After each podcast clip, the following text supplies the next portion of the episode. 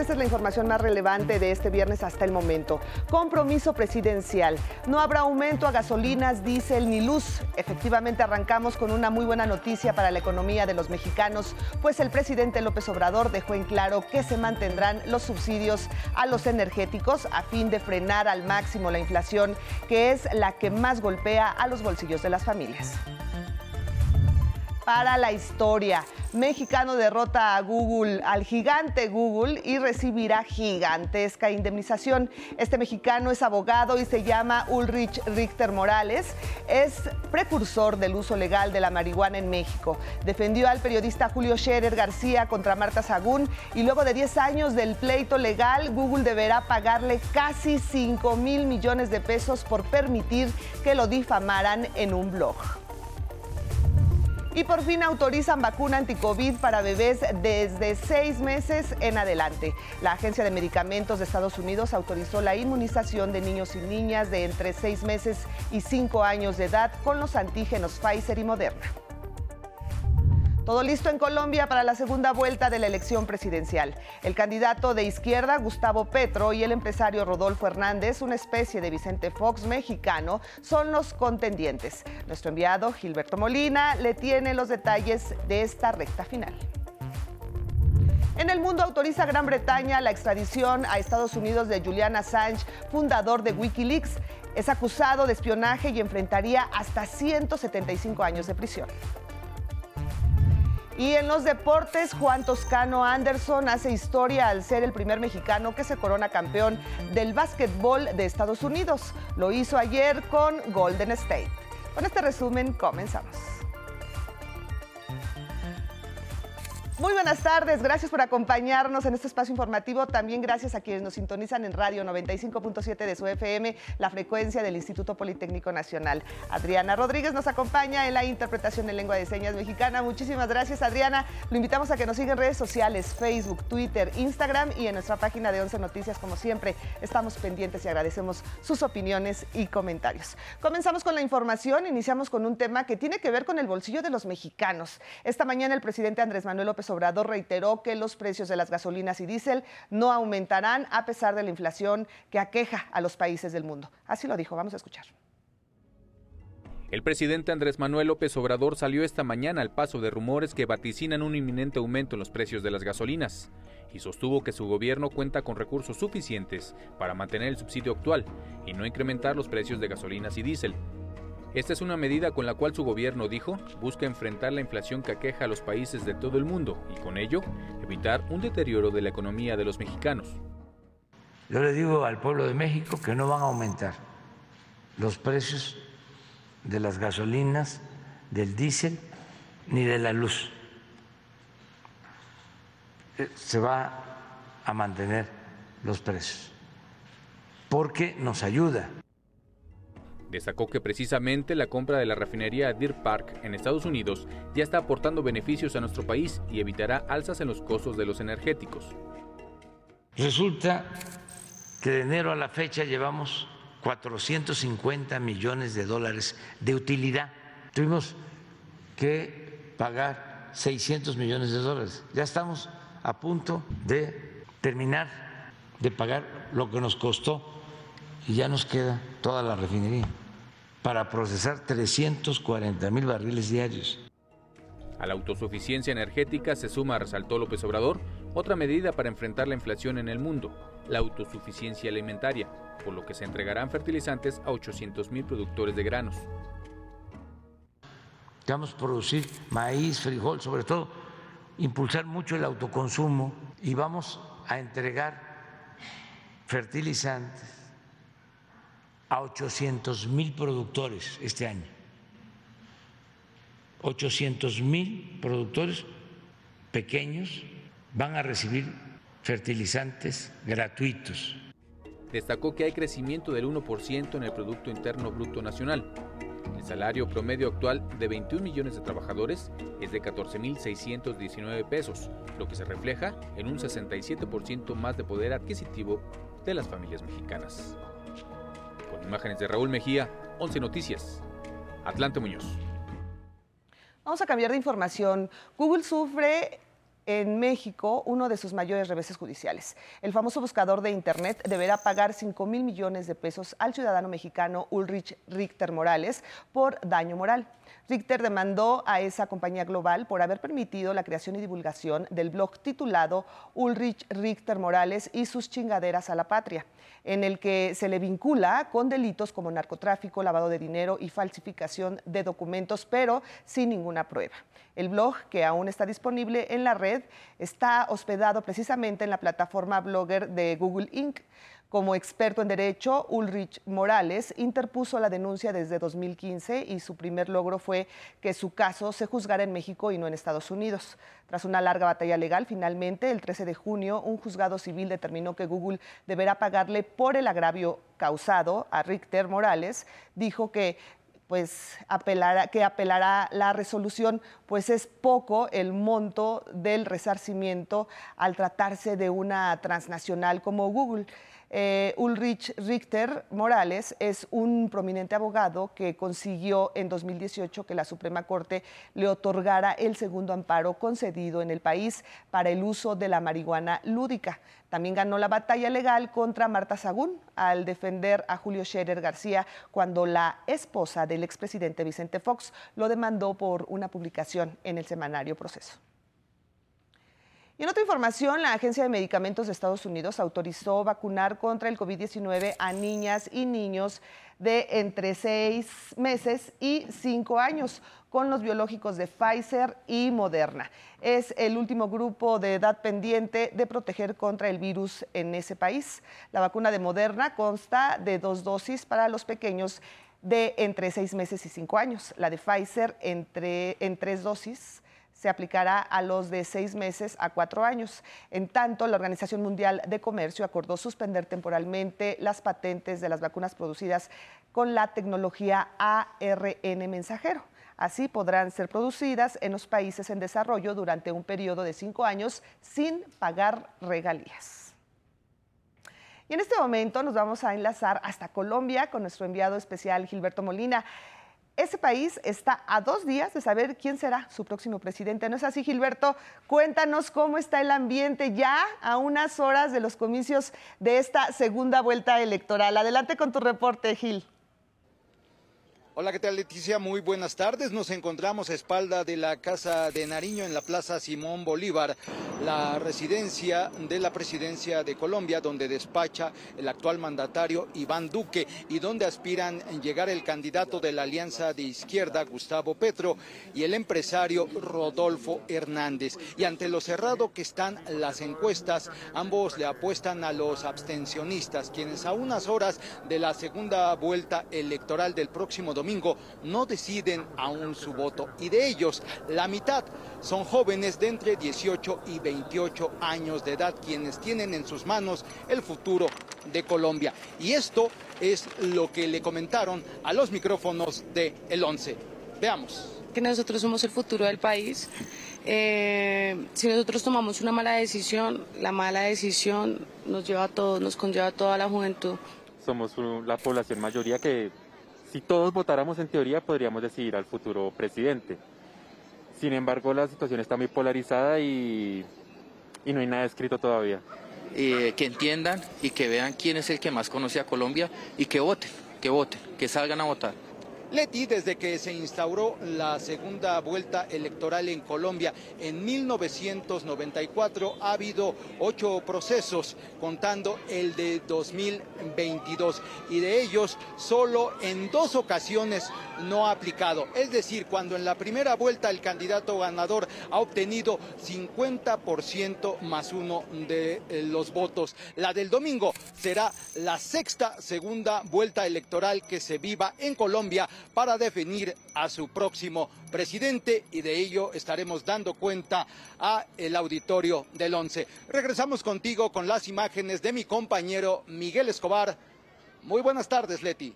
Muy buenas tardes, gracias por tu reporte, Gilberto. Vamos a cambiar de tema. El gobierno británico dio el paso final para extraditar al fundador de Wikileaks, Julian Assange, a Estados Unidos para ser juzgado por espionaje y difundir masivamente documentos militares y diplomáticos confidenciales en 2010.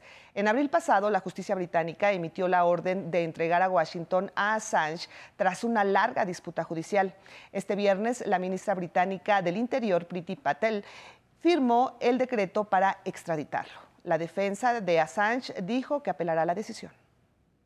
Esta decisión es una grave amenaza para la libertad de expresión, no solo para Julian, sino por cada periodista, editor y trabajador de los medios en este país. Se enfrenta a 175 años de prisión por publicar información por la que ha ganado premios de periodismo. Ahora vamos a retomar información de nuestro país. Hoy es día de homenaje a los héroes mexicanos que siempre están presentes en inundaciones, sismos, explosiones, deslaves, incendios y hasta en contingencias sanitarias como la del COVID-19. Con más de 3.900 elementos del Ejército y Fuerza Aérea Mexicana desplegados todavía en la fase de auxilio a la población afectada por el huracán Ágata, se conmemoró este viernes en la explanada del Campo Militar número 1 el 56 aniversario del Plan DN3E. Orgullosamente somos referente en el, en el mundo, ya que las experiencias y procedimientos empleados en el desarrollo de las diversas actividades en ayuda a la población civil son un instrumento de gran relevancia y ejemplo para otras naciones. Se entregaron 100 condecoraciones y reconocimientos a generales, oficiales y tropas. Se destacó la labor de estos héroes en la reconversión de 127 hospitales durante la pandemia, así como la custodia, traslado y aplicación de vacunas anti-COVID. Y en más información nacional, mire usted, Hermosillo registra la temperatura más alta del mundo. En Hermosillo, Sonora, registró en las últimas horas las temperaturas más altas del mundo la máxima llegó a 47.5 grados, rompiendo récords históricos, informó la Comisión Nacional del Agua. En Torreón, Coahuila, la sequía en la región ha obligado a que pipas distribuyan agua ante la crisis que se agudizó desde abril, cuando la demanda se elevó más del 50% en el centro de la ciudad. El gobierno de Nuevo León entregó 100 patrullas, un helicóptero y tres carrotanques a la Fuerza Civil para combatir a la delincuencia organizada. En Sinaloa, se viralizó en redes sociales un video en el que muestra que sujetos armados con palos amedrentan a soldados. El agresor rompe el espejo de una camioneta y pide que se vayan. Los militares mantuvieron la calma. En Chiapas, nueve peregrinos de Tabasco fallecieron y más de una docena resultaron lesionados cuando el camión que los transportaba cayó a un barranco durante una visita al santuario del Señor de Tila. En Guerrero, alumnos, docentes y padres de familia del Colegio de Bachilleres bloquearon la caseta de la venta en Acapulco para exigir mejoras de infraestructura escolar. 11 Noticias, Argos Gutiérrez.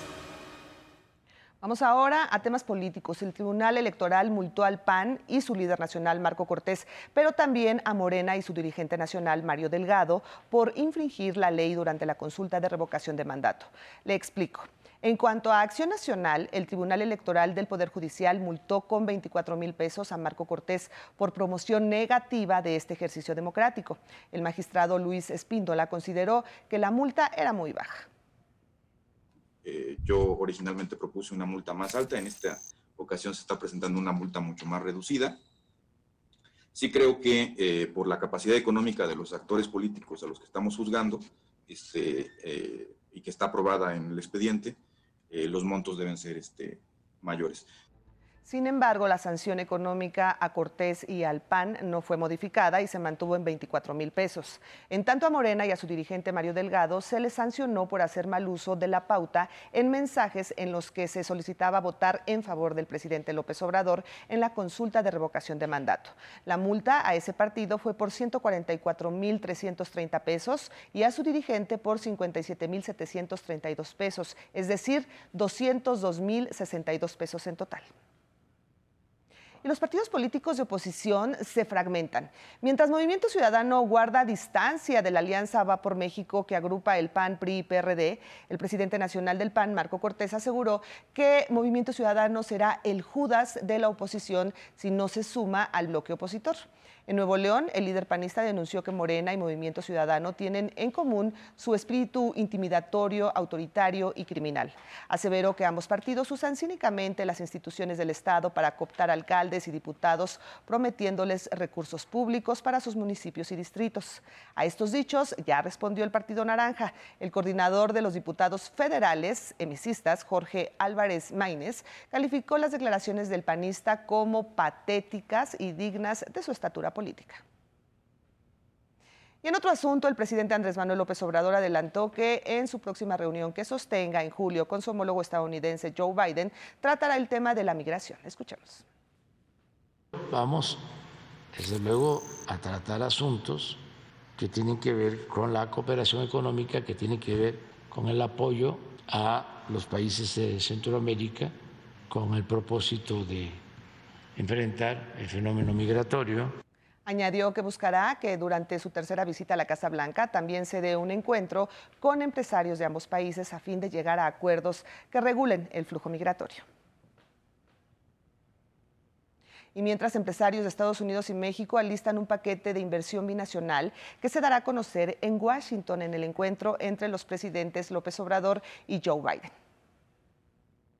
El interés de las empresas de los Estados Unidos en invertir aquí en México también es un interés grande, ¿no? Cuando nos reunimos, promovemos esa agenda, ¿no? Y por eso trabajando muy cercano con el CCE. Luego de reunirse con el embajador de Estados Unidos en México, el presidente del Consejo Coordinador Empresarial dijo que se trabaja para llevar empresas norteamericanas al istmo de Tehuantepec. Y bueno, al participar en el foro de las principales economías sobre energía y acción climática, el presidente Andrés Manuel López Obrador dio a conocer que en México se llevan a cabo 10 acciones para contribuir a la generación de energías limpias. Entre ellas, el mandatario mexicano resaltó que hay un plan de modernización de turbinas en 16 plantas hidroeléctricas, lo que permitirá la generación de más de 2.000 gigawatts al año. Además de una gran inversión para reducir emisiones contaminantes en la industria petrolera.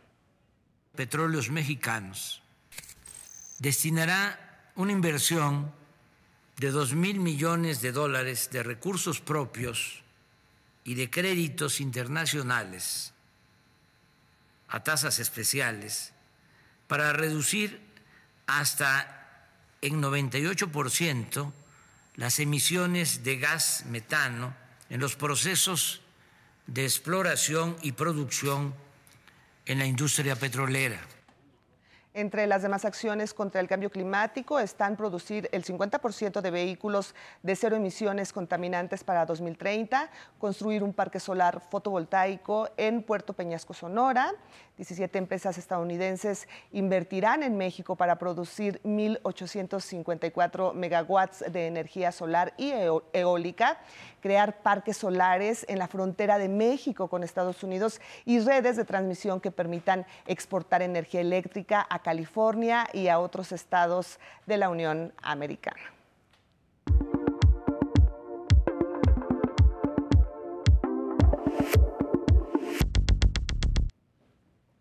En un tema migratorio le presento el caso de Brigitte Baltasar, una mujer de la comunidad LGBTIQ, indocumentada, fue deportada de Estados Unidos y ahora en México apoya a quienes buscan alcanzar el sueño americano. Su vida ha sido de lucha constante contra la injusticia migrante, contra las deportaciones y sobre todo contra la discriminación. Mujer trans, Brigitte Baltasar, pasó casi la mitad de sus 35 años en Estados Unidos como indocumentada, en busca de una vida mejor. Fue deportada en abril del año pasado, ya cumplida su transición de género. Terminó en Tijuana, donde miles de migrantes son deportados por autoridades estadounidenses. En un albergue para migrantes decidió sumarse al proyecto de acompañamiento y orientación de la ONG al otro lado. Yo personalmente he pasado por unas situaciones súper, súper fuertes. Entonces, siempre me he dicho que cuando yo tuviera la oportunidad de ayudar a otras personas, encantada de la vida. Brigitte respalda a migrantes beneficiarios de libertad condicional humanitaria que pueden volver a Estados Unidos por un año para atender situaciones de emergencia.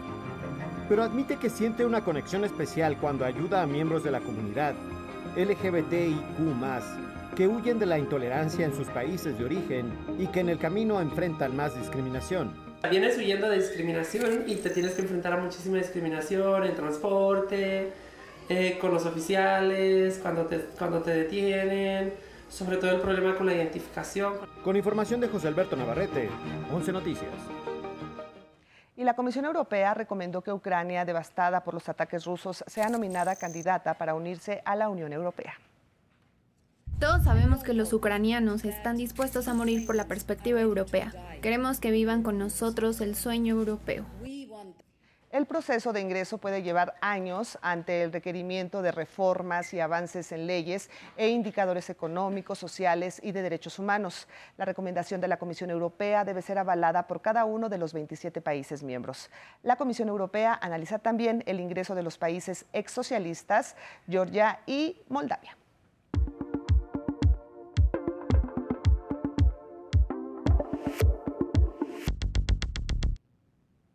Samuel Estrada ya está listo con toda la información deportiva. ¿Cómo estás, Samuel? Muy buenas tardes. Leti, ¿cómo estás? Muy bien, muchas gracias. Buenas tardes. Iniciamos con buenas noticias. El nombre de Juan Toscano Anderson quedó anoche marcado en la historia como el primer jugador de básquetbol de origen mexicano que se corona en la NBA. Lo hizo con los Warriors de Golden State que vencieron en el juego 6 a los Celtics de Boston 103 a 90, nacido en Oakland, California, pero de familia michoacana, expresó su felicidad portando la bandera mexicana. El primer mexicano a ganar un campeonato. Uh, me siento muy feliz, muy contento. El mexicano que más se ha acercado a Toscano es Eduardo Nájera entre 2001 y 2006 con los Mavericks de Dallas y los Nuggets de Denver, equipos con los que no pudo ser campeón. Otros jugadores nacionales que estuvieron en playoffs sin éxito son Gustavo Ayón con los Bucks de Milwaukee y Jorge Gutiérrez con los Brooklyn Nets. En el automovilismo deportivo, hace unos minutos, Sergio Pérez, piloto mexicano de Red Bull, encaró la primera tanda de las pruebas libres previo al Gran Premio de Canadá de Fórmula 1, que se correrá el domingo. En el primer entrenamiento libre, Max Verstappen de Red Bull fue el más rápido, seguido de Carlos Sainz de Ferrari y Fernando Alonso. Sergio Pérez finalizó en el cuarto mejor tiempo. La segunda ronda de los ensayos está pactada para las 4 de la tarde, tiempo del centro de México. Y ahora subamos al ring a unas horas de que se celebre la clase masiva de boxeo. La más grande del mundo, la plancha del Zócalo de la Ciudad de México, se pintará de verde, blanco y rojo para imponer un récord mundial de asistencia y participación. Este sábado la clase iniciará a las 8 de la mañana con la presencia de 50 campeonas y campeones del Consejo Mundial de Boxeo como Jackie Nava, Oscar Valdés y Andy Ruiz.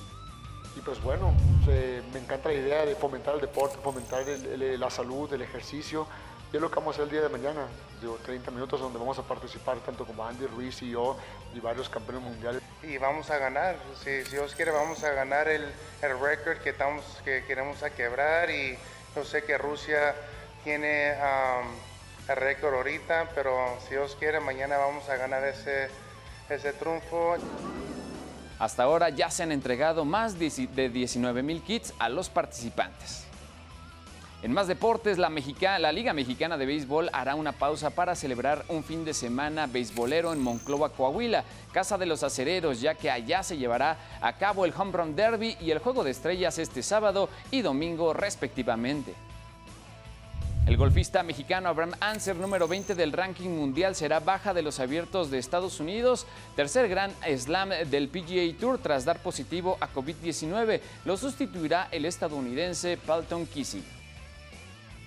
La antigua Copa Federación de Tenis, denominada ahora Billie Jean Cup, ya tiene definidos los playoffs que se jugarán en noviembre. México ya anunció al equipo que encarará a Serbia, integrado por Fernanda Contreras, Juliana Olmos, Renata Zarazúa y Marcela Zacarías. El capitán sería Agustín Moreno Palmer. Leti, es todo en la información de los deportes. Muy buenas tardes. Muy buenas tardes, gracias Samuel. Oiga, bueno, vamos con las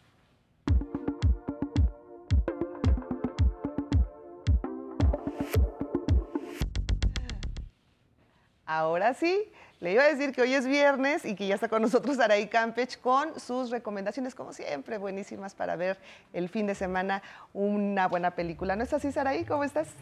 Leti, público agradecido, muchísimas gracias. Luego de más de 70 años de que se estrenó la primera versión de El padre de la novia con Elizabeth Taylor, llega la versión del siglo XXI con el mexicano Diego Boneta, Andy García, Gloria Estefan y Adria Arjona en esta película Andy y Gloria, sus personajes, se están divorciando, se van a divorciar y tienen que ocultar eso mientras eh, sale la noticia que su hija mayor se va a casar. Entonces ese, ese, twist se me hace eh, bastante interesante porque es un conflicto que diferencia eh, esta de las, de las, de las de los remakes pasados y el hecho que es la primera película donde puedo pensar que eh, que trate de dos familias latinas. Comedia ligera sobre las relaciones de familia y los cambios de paradigmas de un joven director. Y he, querido estar en esa silla desde hace muchos años y gracias a Dios no sucedió hasta ahorita porque de por sí fue subirte a un toro de peso completo, aprender a trabajar en ese set y, este, y aprendí muchísimo de todos. Disponible en HBO Max, El padre de la novia latino. Y Nuestras Madres, ópera prima dirigida por César Díaz, remueve el dolor por las y los desaparecidos, historia ubicada en Guatemala a partir de los genocidios de la década de los 80. Es protagonizada por los mexicanos Emadif y Armando Espitia, que aborda las tremendas luchas de la familia y pone el dedo sobre la ausencia del padre y las cicatrices que provoca. Una cinta para conmemorar, celebrar de una manera distinta a los padres en Cineteca Nacional o en los circuitos de arte de Ciudad de México y otros estados de la República Mexicana. Leti, van con un guiño dedicado a los papás porque bueno, sabemos que este será su fin de semana. Así es, hay que consentirlos mucho. Muchísimas, muchísimas gracias, Araí. Llegamos ya al final de este espacio informativo. Muchísimas gracias por acompañarnos. Que tengan un excelente fin de semana. Lo voy a dejar con imágenes del emotivo momento en que una joven invidente logra una canasta con ayuda de su mejor amiga. Y bueno, pues sí que fue muy emotivo y como vamos a ver, el festejo, pues no se hizo. Mire qué emoción. Muchísimas gracias. Gracias por acompañarnos. Que tenga un fin de semana pues muy festejado para los papás. Un fuerte abrazo a todos los papás que nos siguen a través de la señal del 11. Espero que se la pasen muy bien. Gracias, muchas gracias por todo lo que hacen por nosotros. Y bueno, pues yo lo invito a que continúe aquí en la programación de El 11. Gracias. Hasta la próxima.